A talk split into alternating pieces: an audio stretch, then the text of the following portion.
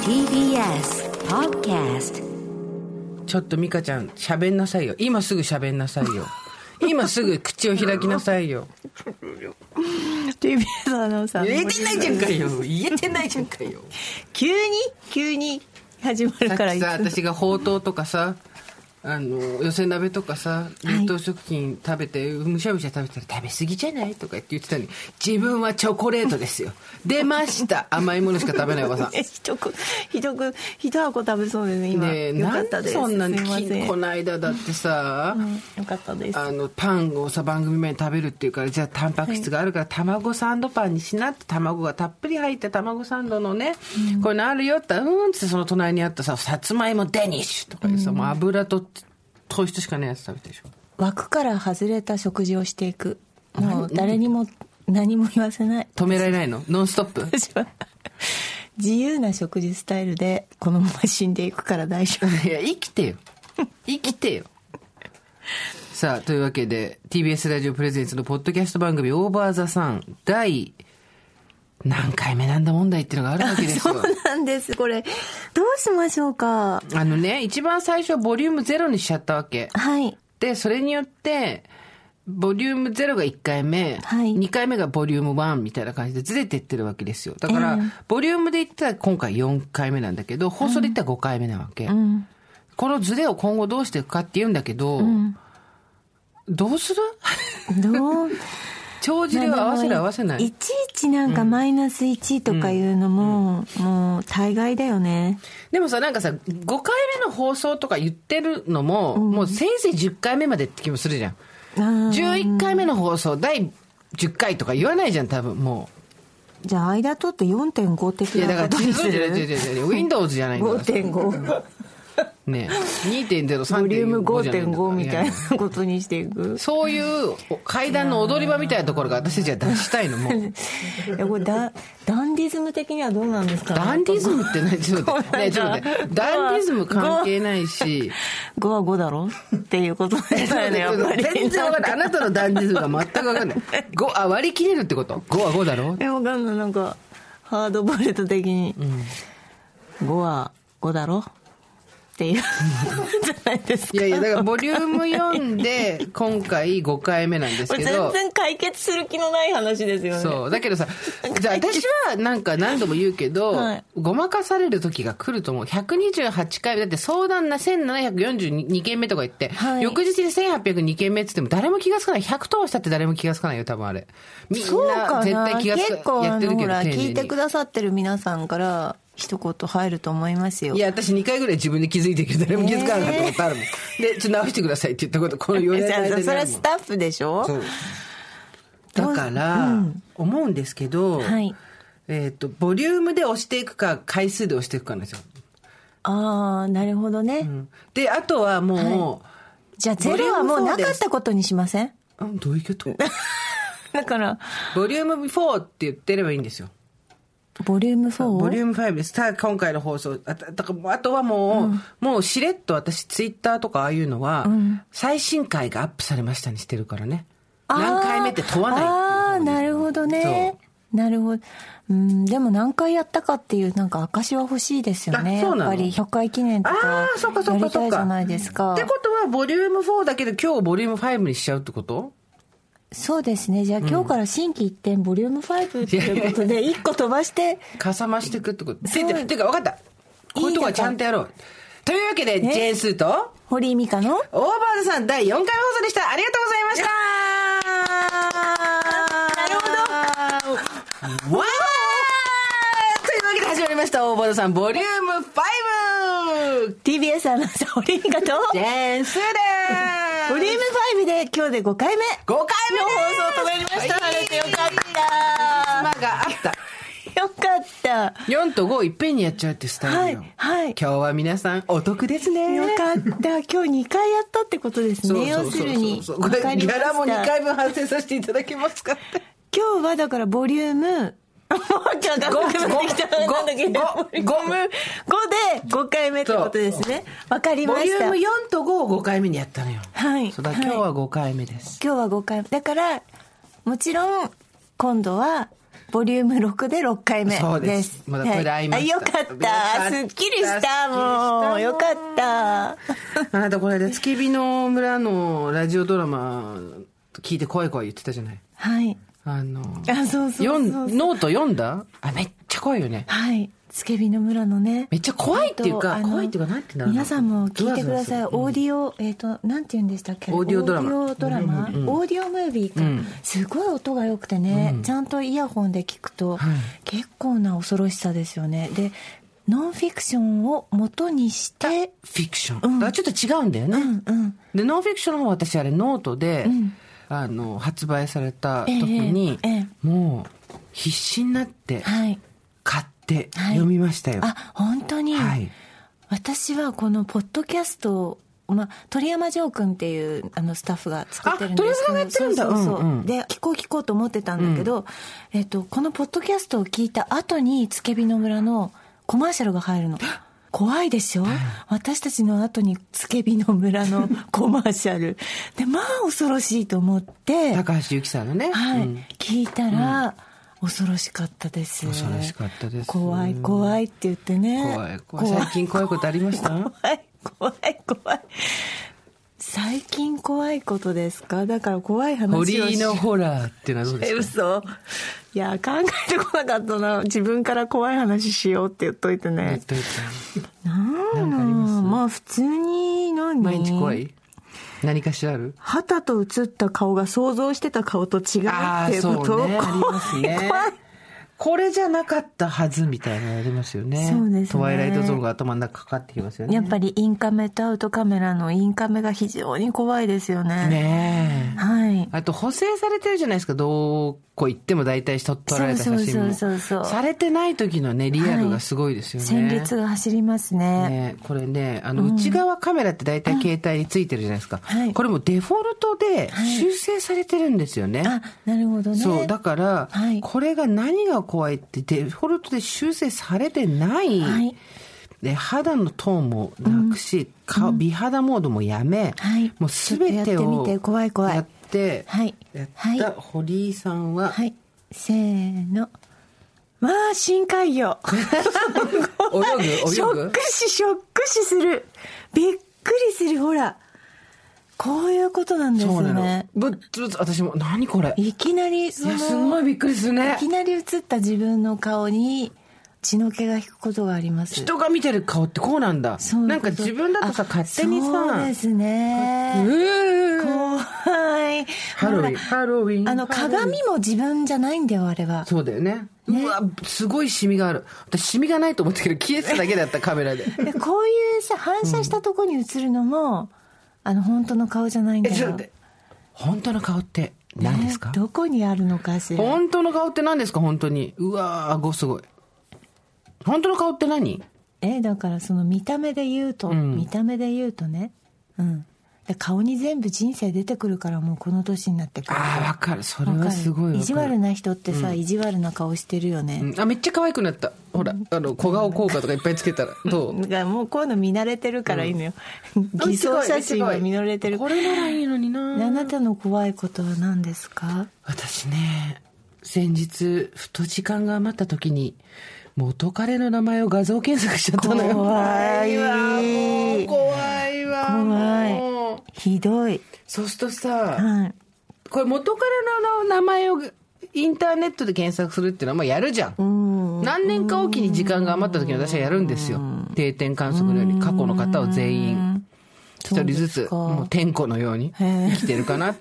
へえそうしたねインターネット黎明期なんかはそんなことなかったんですけどええここぐらいになると何が問題ってその名前のほ別の人が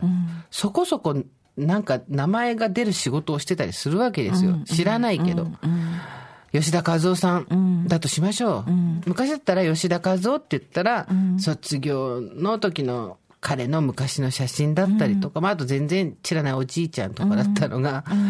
今例えば吉田和夫で検索するとですね、えー町田市の議員みたいなの出てきちゃうんですよ、吉田和夫和夫だけひらがなみたいな、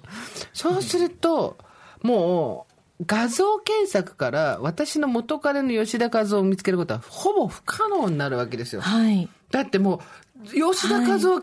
活動して活動して全部あげてんだもん、それ。はい、はい。その人しか来ないんだもんね。そう。だから元彼と同姓同名が代議士になったらもうダメ。あ、あ、え、言っていいですかどうぞ私も、あの、あの、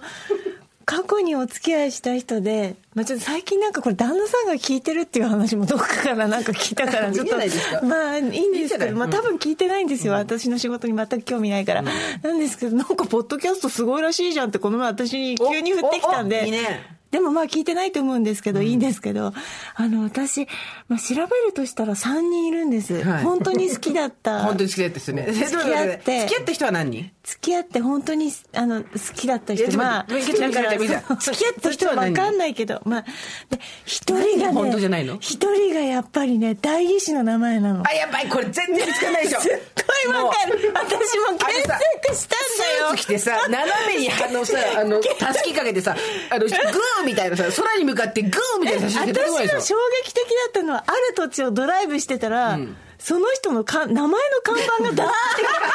ほらほら代議士になったんだと思って調べたんです同姓同名。そしたら違う人だったの、いやー怖いね怖い代議士は無理代議士にもなうっむずもう同沼姓に同名が沼代議士になったのら中に入っちゃってるからそうダメ無理無全理然ダメ無理もう絶対ダメ無で理探してそんででも私掘ったの掘りまくったの、アルファベットにしたの「カズオ吉田」に して「吉田」にして検索したわけよ怖いそした怖いよら海の奥深く深いそこからあ出てまいりました深海魚深海魚が出てまいりました深海魚が出てまいりましたよ、もうね先方、結構年上の方だったんで、50も半ば、はいでもびっくりしたのが、はい白髪えーもう顎とかに、うわーひげ生えてて私さ前回さ顔とあの顎と首の輪境目が分かんなくなってきたからあのむちゃむちゃしてきたから、水辺の水彩画みたいな輪郭になってきたから、ひげ生やしたやつだじゃん、うん間違いでした。リアルにヒゲを生やした人見たら、もうね、早尾宮崎でした、完全に。いいじゃないで宮すかさんでした、もう。すごかった。もう、てか、なんでそんな、入り入りふれみたいな感じになっちゃって。へー全然もうなんか、あの、へーすごい乱暴な言い方すると、スカパラに一人入っててもおかしくないなぐらいの、スカパラ感のある人だったのよ。へースカパラシックな人だったのが、もうなんか、 WC ニコルみたいなそうそうそうそうそう、自然大事にしてる感じになっちゃって。い C- WC ってトイレ飛んだじゃないの ?CW、WC って、なんだっけ ?WC って、何の略だっけ ?WC トイレの略じゃなかったっけねうえ、ん本当だ CW ニコルさんでしたそうでしウォータた。ーウクローゼットォータークローゼット、やっぱりトイレですよね。うん CW ニコルさんニコルさ んニコさん、みたいになっちゃってたの。すっごい、すっごいヒゲで。びっくりした。なんか、だとにかく全然私の知ってる人ではもう亡くなってて、えでどうすんのそれ見たらどうすんののすぐ友達に画像転送です よ、そんなの。見てくれっつって。こんなんなっとるわへーだってもう本当に胸元まであるんだよ。いやーしそうですしかも白髪でしょなんかいろんな考えをお持ちの方いでやはななかった特に何の考えもなかったんだけど、へーそれでなんかそれは見て終わりってことですそうかそうそう。で、あの、うわ、こんなんなってたわ、つって、わはははって言って終わりなんですけど、やっぱね、行方不明になってるのもいるんですよね。私もやっぱり三人うん三人こんなこと初めて喋りますけど一人はちょっとね名前がね割と出てくる人なんですよ、はいはいはいだからその人はもう調べないし、もう分かってる、今こうしてんだなってのは分かってる、二人は、まああの秋田にいた時とかの人じゃないですか、はいはいはいもうほろ苦い、うんあの初恋の時うのんみたいな、でも調べてもまあ私調べ方が浅いと思うんですけど、しら調べても一切出てこないだから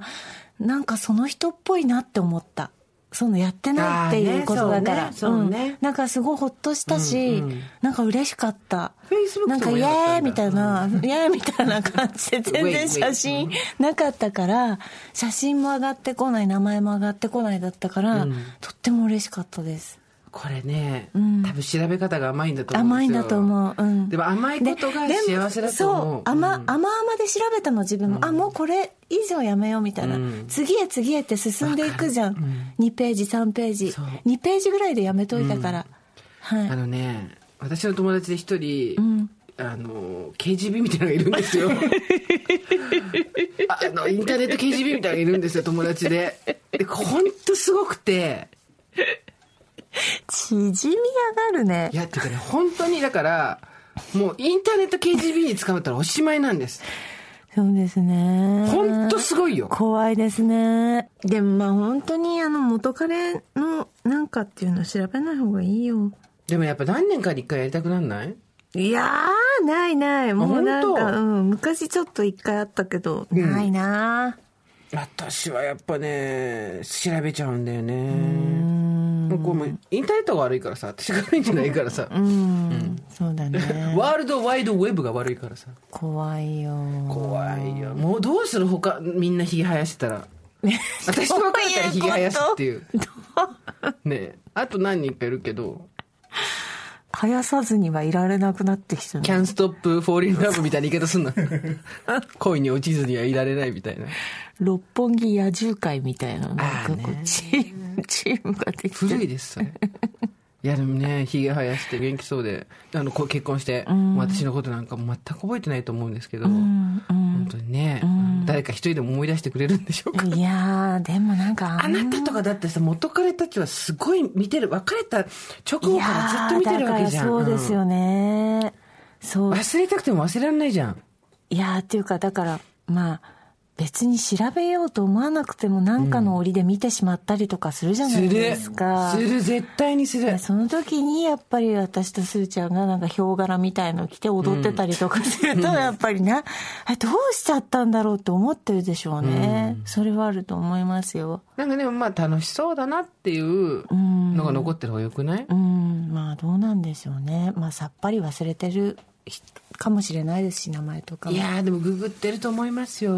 ねえねえなんかそうさそういうのどうしてるんですかそういうあのいただいたものとか、うんいや私ね今引っ越しやってるじゃないですか、引っ越しの準備、はいあの昔の男からもらったもの比較的平熱で全部取っておけるタイプなので、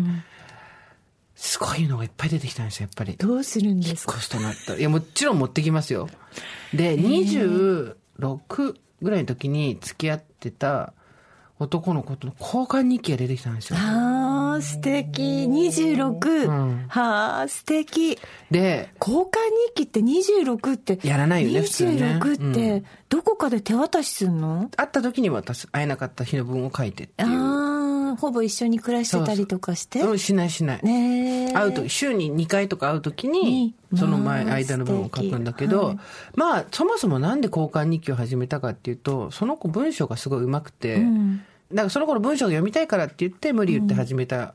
の覚えてるんですけど、今読むとさ私の文章下手くそすぎてさ、へーもうお尻拭いてトイレに流したいぐらい下手くそなの。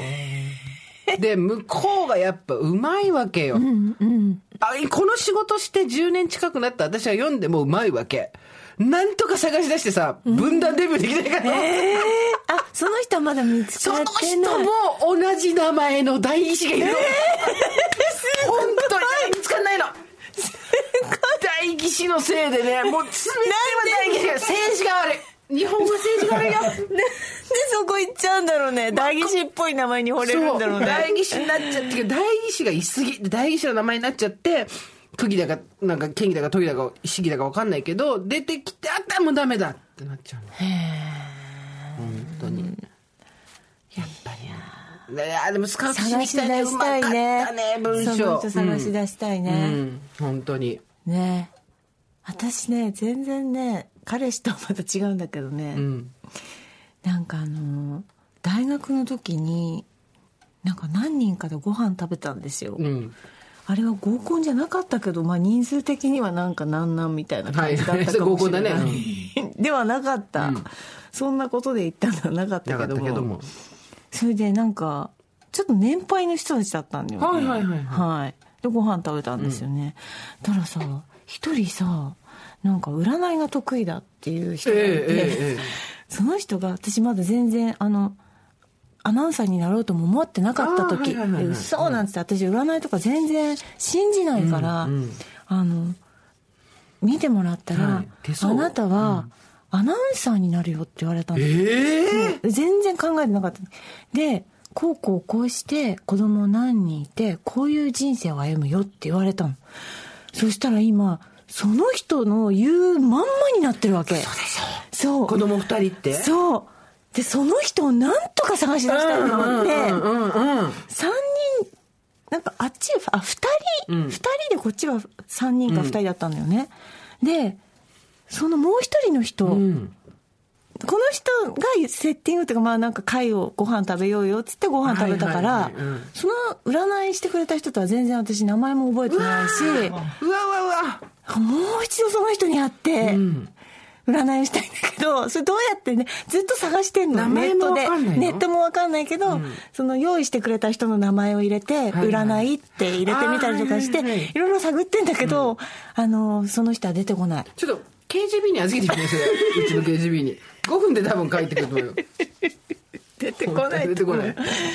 い見つけ出せない人いるよねいやいや知りたいよね、でもそれね、うん今この後どうなるんですかっていうさ、うん気になるわ気になるわ占いとかあなた全然信じないでしょそう私も全然信じないもん一回だからそのさっきのヒゲもじゃいるじゃん、うんヒゲもじゃに振られた時に、あの脳がちょっと異変を起こして普段しないことをやるっていうんで、1万円払って聞きに行くみたいに言ったことあるわけ、うん流行ってたじゃんそういうの1万円ぐらい流行ってなんかよくわかんないであー友達が行くっていうんでじゃあ連れてってっつって1万円払って行ったら、なんかこうでそこもさ私もさなんていうの性格が出るっていうか、こうちゃんと数式みたいのに当てはめて理論的にやる占いっていうのを、 いうとこ行ってさ、でなんかカチカチカチみたいなエクセルみたいなのやったらなんかで、逃げ惑うリスって言われた のでそこでパッて目が覚めて私何に1万円払ったんだろうと思って。逃げ惑うリスが見えますって言われ た知ってるミカちゃんこれさ何これ怖い話またあったわあ怖い話怖いくよ行くよ怖い話これさ今年さ結構な年じゃないですか、はいい、ろいろあって、はいでもう疲れちゃったじゃないですかみんな結構、うんでこれどうなるんだろうね今年はねなんて言ってて、まあそれもまた私、んあのさっきの KGB と話してたんですよ、したら大変だよとうんで何がっていうと去年のうん後半に出てくる、んえー2020年はどうなるっていううん占いあるじゃん、はいはい来年はこんな年って、はいああいうの一切覚えてないじゃんはいえ全部書いてあったって言われてえー、ってなってびっくりしたんですけど、ええーー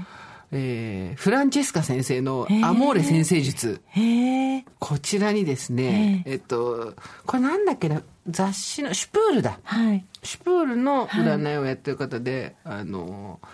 まあなんかでも今年ってすごいらしいんですよ。はいなんか、3つの星座が一直線になるグレートコンジャンクションっていうのがあるらしくて、まあそれ団子三兄弟みたいになるらしくて、んそれがなんかすごい何年かに1回しかないらしいんですけど、は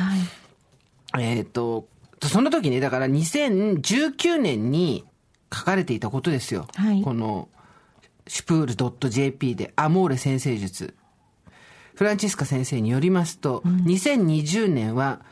宇宙も様々なターニングポイントを迎え、大忙し、グレートコンジャンクションと呼ばれる大転換期に突入。だということで、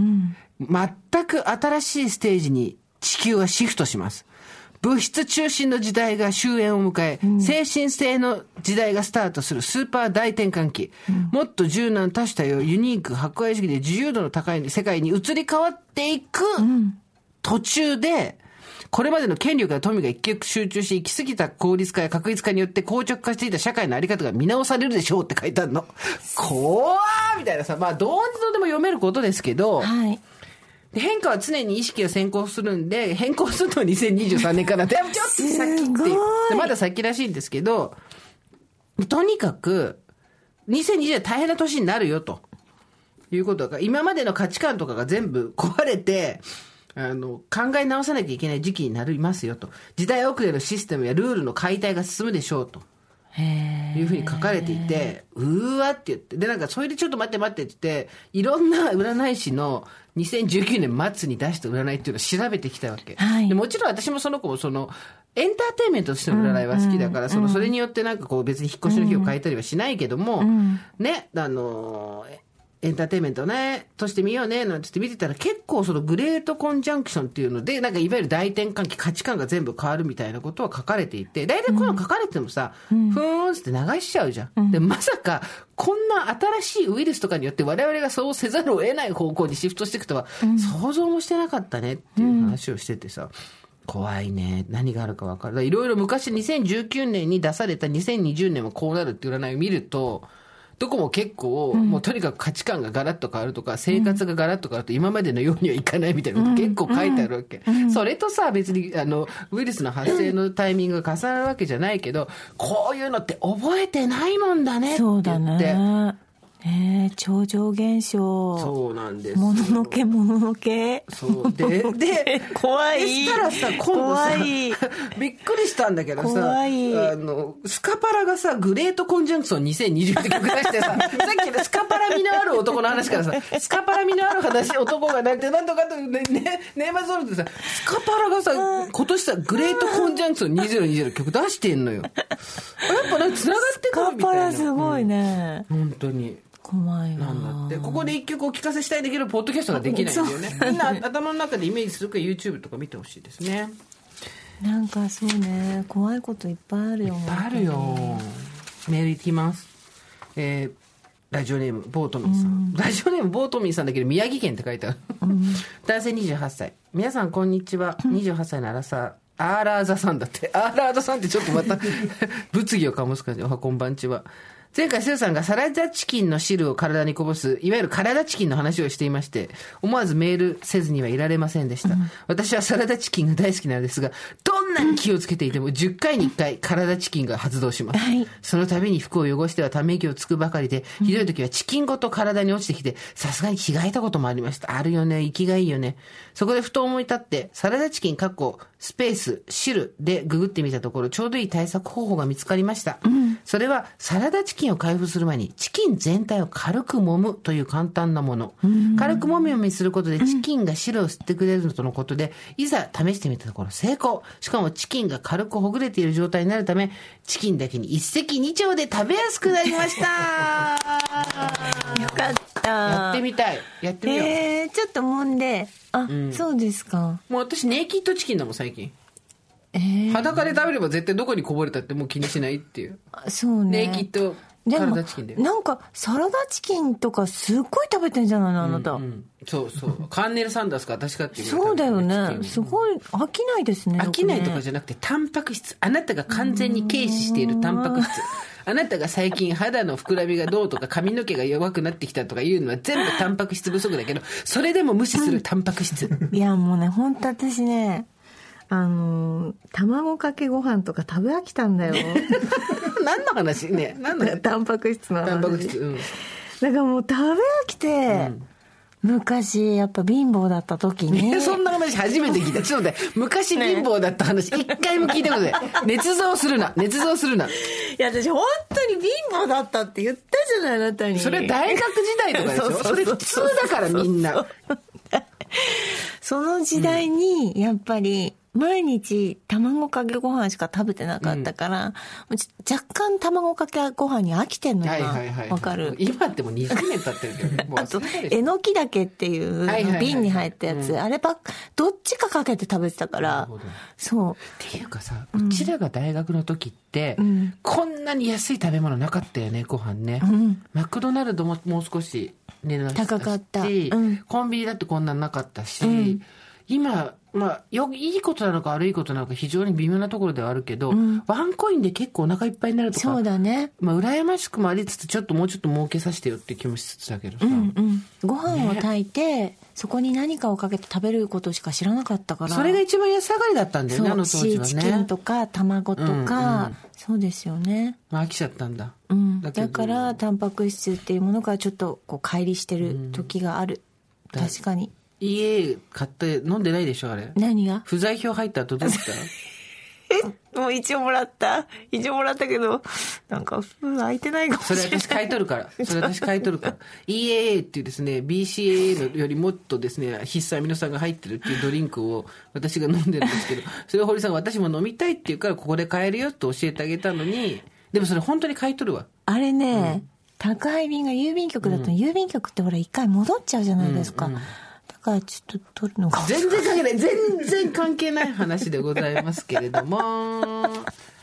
えーっとですね、おばさんあるあるコーナーって、ないってこんなコーナ ー。おばさんネーム、よっこいしょうこさんですね。46歳、大田区の方。すーさん、みかさん、こんばんは。週末のおばさんワーク、とても楽しみにしています。最近、おばさんのゾーンにどっぷり使って困っているとこです。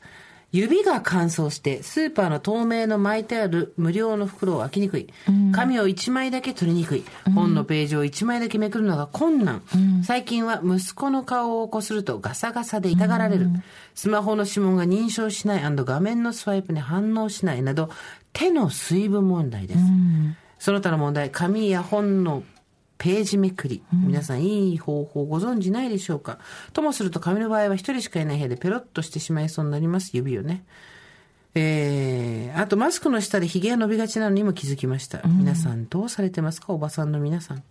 おばさんの困ったあるあるの解消法をこちらで共有できたら楽しいかと思いました。これいいアイディアだね。おばさん掲示板っていうことで、はいおばさんに聞きたい質問、おばさんの質問を誰かがする、はいはいはいそして翌週以降にはい掲示板に答えを書あくように、いいですねそうそう答えとしてね、ひげはどうされてますでもヒゲはそんなにこの年になって伸びてこなくなりましたねそうじゃないですか逆ですじゃあかてかずっと、ええずっと若い時よりあの生えてこない1か月なんか2週間とかサボっててもいやなんかもう本当に結構なピンセットでグッて抜かないとやばいぞっていうぐらい濃い毛が右の下の顎だけあと左の口元の生ずひげのとこだけ出てくるんで私無人島とか行ったら本当やばいんですよ無人島に唯一持ってくるの多分毛抜きだと思います毛抜きだって、ええ見つか、おい、ここにいるぞって見つかった時、左だけラーメンマンみたいになってんだよ。 左だけラーメン。手で抜けばいいじゃんそんなのそこまで行ったらね、頭いい。ラーメンマンになるまでは、でもどう、そしたら絶対そのヒゲで遊んじゃいね、ワンレンみたいに。くるくるくるって人差し指に巻いてちょっさとセクシ、ーにねえねえっつって、あのさ、誰と喋ってんだって話だけど。こ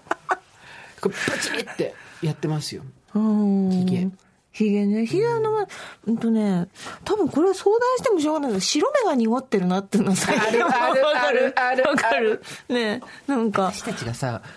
20代の時さ、イタリアの目薬っていうさ、わかるでしょわかわかってでしょあれ何だったんだろうねもうあれなんだっあたのシねリーイズだよタリア産の目薬で白目がすごい透き通るっていうのをお土産でもらうことがすごく多かったんですよ要するに陪審ってことですそよねう、バイシンだけど、でも、バイシンのもっときついやつで、本当に白目が真っ白になるのよ。そうそううんだけど、それってつまり、多分毛細血管が全部止まってて。 あの時そういうさ、理屈が分かんなかったこと結構ないあるね、実はひどいことをして直してたんだっていうのそうそうそうそをね。うだから目の濁りが真っ白になるんだけど、あイタリアの目薬って言われてたけど、でも、イタリアってなんだ、本当だったのかなイタリアってあったのかな、本当に、誰もイタリア人使ってなさそうじゃないいやだから中国の石鹸とかさイタリアの中国の石鹸痩せるやつ。そうあれなんだっさけ、スベルトとかの時だよね。そう竹塩石鹸そう、私の父親も仙台で買ってきたからさ。全然中国じゃないじゃん お土産でね。中国じゃない。仙仙台の出張。で買ってきたからさ。あれもうだって、冷静に考えるとそんなはずないよないよねねって。痩石せる鹸石鹸すり込んで痩せるっそてんな。わけないよ。そんなわけないよねっていうのを、やっぱり、なんだったんだろうね。信じてたよね本当に信じてたね。ある種ね、うんやっぱあれですよ我々の時代やっぱ情報がまだまだですね統制されてなかったんですよそう。もう口コミだったもんね、そう普通のね。そうでも今だってさネットとか見てるとさ、あのごっそりととかか書いてでも何がごっそりか書いてないみたいな なるほどね便なの毛穴の汚れなのどっちなのなるみほたどいなね若い子たちは騙されちゃうと思いますよ、うん指のカサカサはどうしてるかリスナーの皆さんに聞きましょうか。そうですねうん、あのどうされてるか皆さん教えてください。来週一個掲示板です。うん人生の選択とはというレディオババアさんからです、はいありがとうござありいがとうごまざいますすスーさん美香さんこんにちはこんにちは先週の放送で選択というお話がありましたが、はいお二人の話を聞いて私も我が人生を振り返り改めて思いました、私って人生の選択をことごとく誤ってきたなぁとまずは結婚周りの反対を押し切って大恋愛したものの10年後に離婚、それより蘇って結婚3年目に仕事を辞めて有り金全て持って海外移住し、これも2年後に破綻、夫婦無職全財産10万円、2歳と血のみ子を抱えて故郷に戻ったことの情けなさ恥ずかしさといったらお金のことももちろんだけど自分の仕事を失ったことが辛かったあまりに辛くて今はなかったことにして思い出さないようにしていましたしかし先週の放送を聞いた時に思ったんです、そういえば私人生最大のグッジョブをしていた離婚という名の離婚してからはいわゆる離婚しても負けへんで精神で不思議とパワーがみなぎって再就職して養育費なしで子供を育ててたじゃない本当あの時の私よく決断したよと、そうすると子供を授かったのだから結婚も失敗とは言えないし海外に行って下の子を授かったのだから移住も失敗ではなかったのではそとうよきっと授かるために行ったに違いない有り金全部はたいて今までの恥の多い人生を送ってきましたと思っていた私は実は気づかぬうちにその場その場でベストチョイスをしてきたものと言っていいのかもいいえそうに違いありませんそうよ叩かれても気づかぬふりで起き上がる負けへんでたとえ勝ちにはいかなくても本当これ大事ですよねこれからも続々誕生するおば仲間たちのためにちっちゃなことはどんどん笑い飛ばしてくださいということでありがとうございあますりがとうございます。心理学用語とか社会用語とかで最近よく言われるレジリエンスってあるじゃないですか。はいなんかすごい。で、レジリエンスって多分訳すと負けへんでなんですよ。あの、回復力とか復元力とか、そういうことで、落ちるのはしょうがない。そっからどう V 字回復するかっていうことで、この方なんてもうだって筋トレって筋肉の細胞を傷つけないと筋肉って強くならないっていうのと一緒で、もう傷ついた分だけ強くなってる。なるほどなるほどレジリミセスレジリエンスですよミスだからミスか、はいミスレジリエンスでございますから素晴らしいですよえーラジオネームチャブコさんスーさん美香さんおはこんばんちは毎週勝手に愛の手を入れながら聞いていますありがとうございます最近初めてショッキングピンクの服を買いましたわあ今まで絶対に選ぶことがなかった色だったのですがなぜか気になり部屋着にしたモコモコパーカー近眼と老眼で家の中全てがぼやけて見える昨今ですがこのパーカーを着ると自分自身の存在がはっきり認識できるし脱ぎ散らかしてもすぐ見つかります好きな色が増えるのは楽しいですね、さて私が火事で傷つくのはね洗濯もバサミとかね、スプレーして流すだけに毎回期待してやっぱりこすらなきゃダメで すよ負けへんねんわか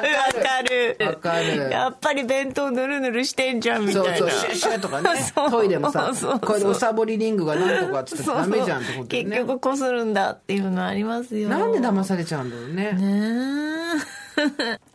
過剰な期待をしちゃってますからね私たちってね人に対してもそうなんでしょそううねそうあもうやらなくていいっていう自分への甘えもありますしねそうそうだけどそこからのレジリエンスですよ、だってレジリエンスって今すごい必要な力なんだって知らなかったけどとにかく落ちてもそっから負けへんでで這い上がってくればそれでいいんですって、うんなんかさあの次回はさちょっと私負けへんでっていうのはさ若干まださ力に余裕がある人たちのできることじゃない、でもさこの前さなんか本当に傷ついている後輩がいて、んはい本当にもうやる気をなくしている人がいて、アナウンサーじゃないですけどね、その時にはやっぱり負けへんでって言えなかったんだよねそうね、うん、その時はね負けないでっうんて言えな負けかったへの、んでってねもう もそうんな時なかったね、うん、分もう落ち込みしすぎててかる分かるだからそういう時になんかもうなもう全部嫌何も嫌もう本当に嫌なんですこれっていう時にいやーここ負けないでとかは言えなかった言えない言えないそりゃ言えない負けへんではやっぱちょっとまだ余力のある人じゃうんん余力のあるてかバネのある人じゃん余力があるっていうかいちょっと回復してきてからの V 字ドーン落ちてそこからちょっと上を上を向けたかなぐらいの人が言えることだね,、そうん、だからもう落ちたばっかりの時って、そうねじゃあ何を言ってあげて言えなかったようんね、だか言えらないよそれをすーちゃんとやっぱり討論したい、探していこうかその正解をね朝まで朝までててててれてーでもそれは探してあげたい多分そうやって傷ついている人たちに、なんかねそうね頑張れって言っちゃいけないじゃんいや私さもう時間なんでもうそろそろやめなきゃいけないんで最後にあれしますけど、はいお友達に言われたんですよはい部下を怒るときは果たして自分が100%満ち足りた状態かどうかをまず確認しようと、自分が100%満ち足りた状態でもこのミスこの、えー間違い、えーこの態度に怒るかどうかって考えて、怒るなと思ったら注意をするなり指導をするなりと。でそうすれば必ず一貫性が出てくるから自分の気分で人を怒らないようにっていうのを聞いて、なるほどおっしゃる通りだそうだね心心に刻もうと思ったんですけどそれと派生商品でこの間思いついてまさにあなたの言う通り人間誰でももうこれ以上頑張れないとか、全員もうピーだみたいな時あるじゃないですか、もうこれ以上何も不定ね自分の存在価値もゼロだし周りの人も全部憎いし全てに不手にしたい態度、傷ついてボロボロで、そうだった時にどう答えるかっていうか、そういう状態の時だったらどう答えるかでやっぱり相談に答えなきゃダメだなと思ったんですよ、自分で、そうだねの傷ついてるものに関しては、もっともうちょっと心が上向きになってる人は別だけど、